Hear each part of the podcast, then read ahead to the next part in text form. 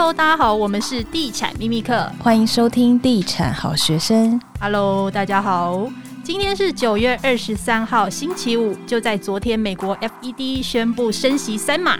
在台湾时间二十二号下午呢，台湾央行也召开了今年第三次的里监事会议。大家最关心的焦点呢，当然就是升息跟房贷的信用管制相关的措施，不出我们所料哦，跟预测的一样，就是这一次台湾升息半码，也就是零点一二五 percent。今年三度升息，已经大大影响了下半年的房市热度了。很多人采取观望的态度，暂缓了购物的计划。当然呢，前两年购买预售屋的朋友，现在也要考虑到升息的问题。下半年房市是不是跟天气一样，即将进入寒冬了呢？这一集同样邀请到地产活字典黄书卫来聊一聊哦。Hello，书卫哥。哎，大家好。继三月十七号央行升息一码，六月十六号升息半码。就在昨天，央行里监事会议宣布升息半码，这是今年第三度的升息。房贷族的利息支出变多，究竟多了多少呢？呃，如果说这样子加起来，从三月中开始哦，这个到目前为止总总共升了这个多少？半码？呃，一码半码半码？对，所以总共是增加零点五趴啦。是，哦，那增加零点五趴有没有增加很多？我们说一。如果是贷一千万的话哦，一码的话，每个月的这个本利摊增加的这个幅度差不多是一千块左右一码啊。那如果是半码的话，就是五五五百到六百啊。那不管你是贷二十年、三十年、四十年，其实差的这个差距不大。那为什么大家讲说，哎，不是啊，我贷款的时间这么长？那因为本利摊的算法会比较特殊啦，它是等于是你贷越久，利息是不是要还的越多？对、那本利摊的结构基本上它是每个月的这个缴付的这个月付金是一样嘛，但是它的里头的这个结构一开始本金是相对比较少哦，利息是比较多，所以搭配起来啊，虽然大家觉得啊缴四十年好像很轻松，但实际上算起来月付金的这个差异不会太大哦，甚至是我们看到这个呃增幅的部分，有时候增加的金额还会稍微比短年期的多一点，那最主要是利息支出了哦，那所以以目前来看，如果借一千万的话，目前增加两码的话，如果是二十年期的话，每个月哦，从三月到现在半年的时间，每个月的这个支出要多两千三百块，其实蛮多的诶，还蛮多的哈。对，如果一年这样算起来，就是两万多块。对，所以有人说可以买一只 iPhone。哎，iPhone 现在要五万多，最最阳春的，最阳春的，对对对。我最近其实蛮想换手机，但看到那个价格，我就想说，好，忍一下好了。而且好像不是每一间银行都会通知那个房贷房贷的人说有升息这件事情，他就自己帮你加上去。哎，对啊，那基本上就是看当初的这个契约啦。哦，那有没有说他要简讯通知啊，还是发 mail 啊？哦，或者是亲人打电话通知，这个这个都会不太一样啦。那有时候，呃，对啦，尤其是现在基本上我们看到这个升息幅度。几乎每季都在调哦，那所以大家缴的不只是房贷哦，车贷、信贷哦，甚至是学贷哦，这个所有的这个贷款其实都会有微幅的调整。那其实昨天在二十二号的时候，总裁杨金龙在记者会上也有说，这个台湾的物价跟美国的状况其实不太一样，所以如果能确定明年的物价比预期还要低，甚至预估到二零二四年更低。为什么还要持续的紧缩下去？也暗示说，如果确定通膨回落，不一定会随着美国持续采取这个紧缩的政策。而且说到这个预估，今年国内消费者指数这个 CPI 会在二点九五 percent，但是明年的 CPI 年增率会回降到一点八八 percent，同时经济成长率也预估明年会下修，从三点七五 percent 下修到三点五一 percent。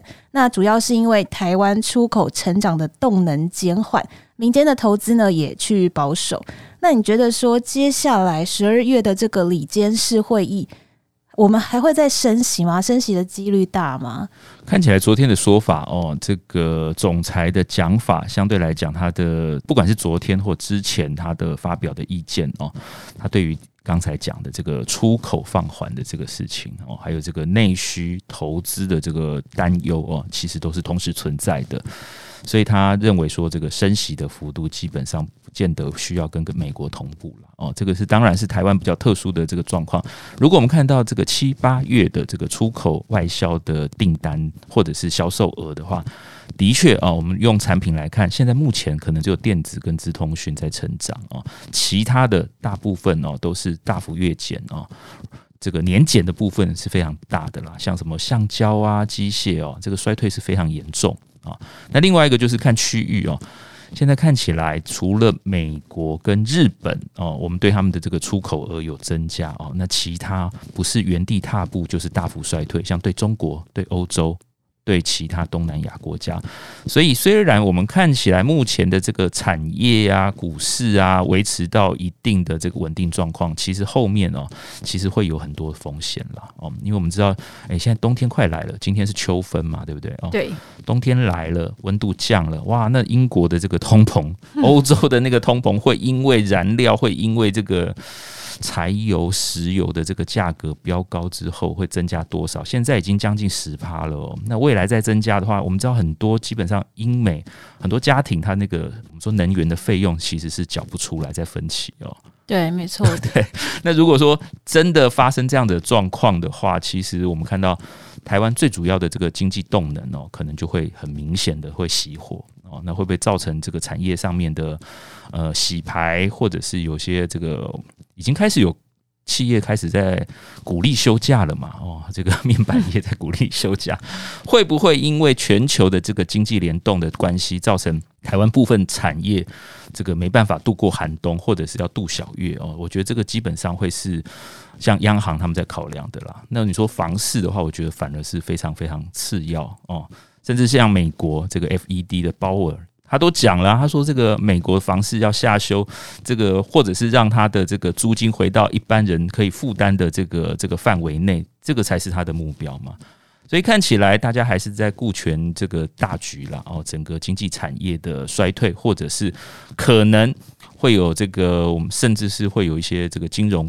海啸、金融风暴的这个可能性，大家其实都在比较小心在应对。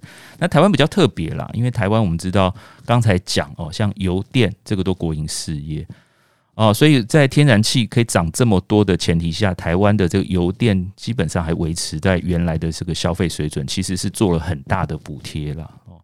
所以我们觉得这个基本上这个台湾的经济环境或者是整个产业环境。呃，从这一次的这个全球大升息的这个这个步调或者是幅度来看，其实是相对比较不一样。而且，其实台湾跟美国真的通膨的状况很不一样。因为 Sam 最近才刚从美国回来，他有深刻的感受到美国的通膨真的非常的严重。对，我去西雅图。去的第一个小时就被吓死，我要不要分享一下？你之前还没有跟听众分享哦。对，我去那个西雅图那个派克市场吃手抓海鲜，然后到那里要先停车嘛。哦，吃海鲜吃了两个小时，缴停车费的时候，你猜我停车费台币多少钱？上千元。对，我停车费一千块，哎，我真的傻眼。然后手抓海鲜折合台币大概三人份。折合台币八千多块，哇哇哇！我来才我才来前两个小时就喷了一万块，我想说这是什么事件？然后街上都是游民。对，我觉得你可以对比一下，因为他几年前有去过纽约，当时纽约物价应该还没有这么贵嘛。对，这一次我去西雅图，比我五六年前在纽约的时候物价还要更贵，就是大家都叫苦连天。那因为我是从温哥华过去西雅图，然后我要去之前。温哥华朋友就一直跟我说，我不用去 Outlet，因为美国通膨的关系，那边 Outlet 现在都比我在温哥华的店买还要贵。所以他说你可以直接略过，没关系。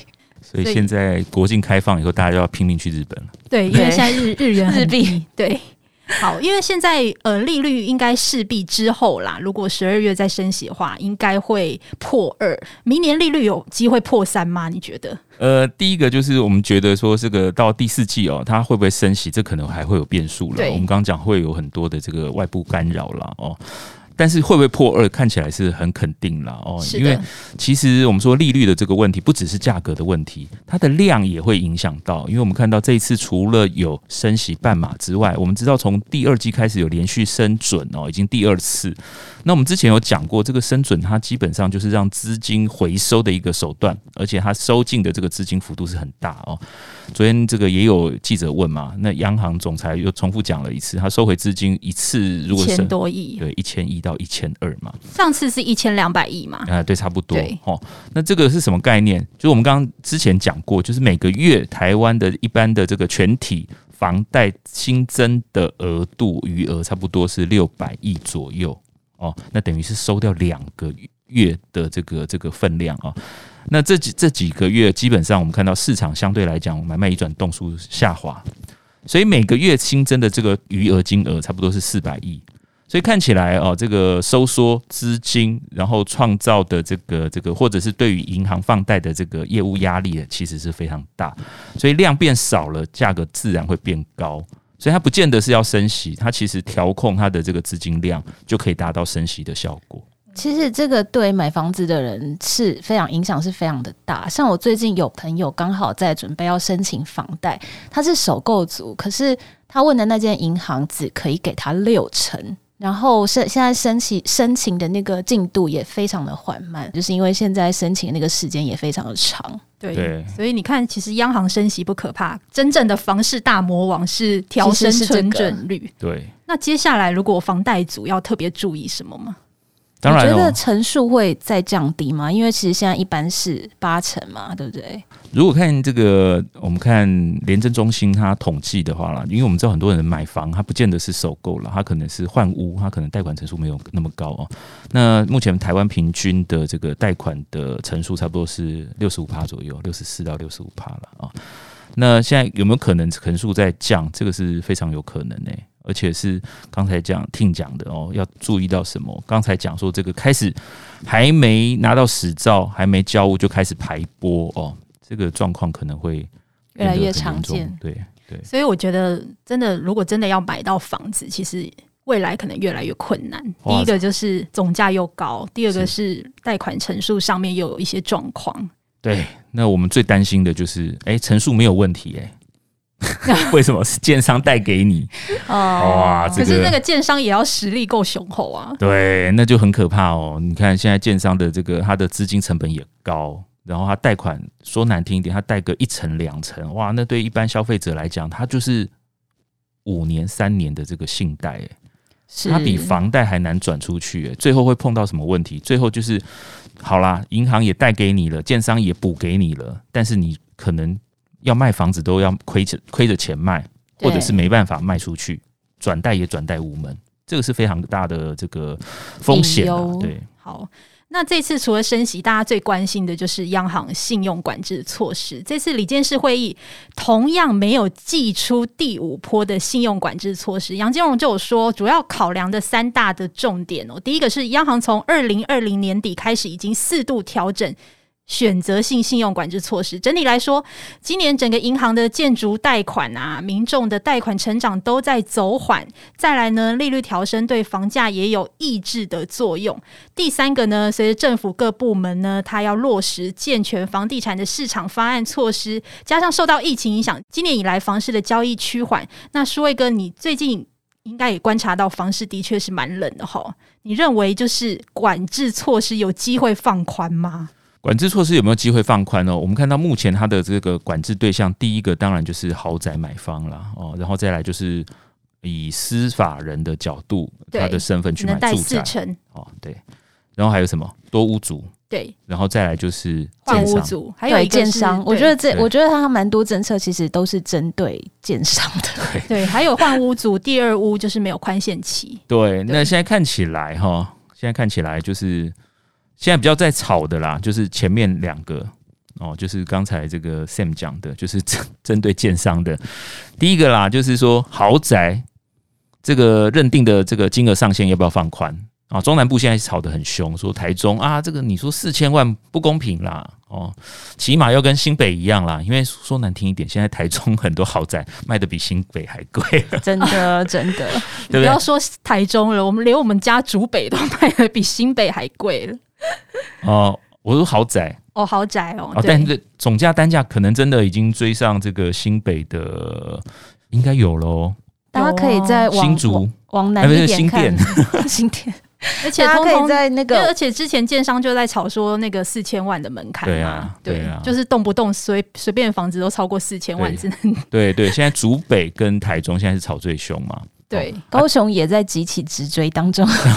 对，大家可以稍微再往南看一下，他们也有在跑。天哪！所以这个可能会变成一个天花板了哦，建商在推案的天花板。所以这个可能会不会被突破？因为说难听一点，在台北市哦，像我们刚才一开始节目之前讲的，现在基本上在市中心的推案，它只要三房产品，一定是破七千万哦。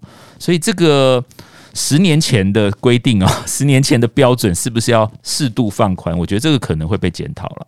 对，那还有一个，其实建商最差的就是我们说现在它的这个土建融成数是四加一层的这个部分，这个可能也会，我觉得这个可能也会稍微有一点松动了。对好，虽然这次央行它没有祭出房市的管控吧，不过总裁其实有提到说，接下来还会持续关注不动产的贷款情况，检视管制的措施执行的成效，适时的在做调整。那大致上呢，其实首购族应该不会受到影响啊，但是换屋族或是多屋族就要特别留意贷款的部分。好，那这一集也非常谢谢苏伟哥。我们下一集要来聊什么呢？就是房市交易量下滑，房价会下跌吗？那我们就下一集再见喽，拜拜，拜拜。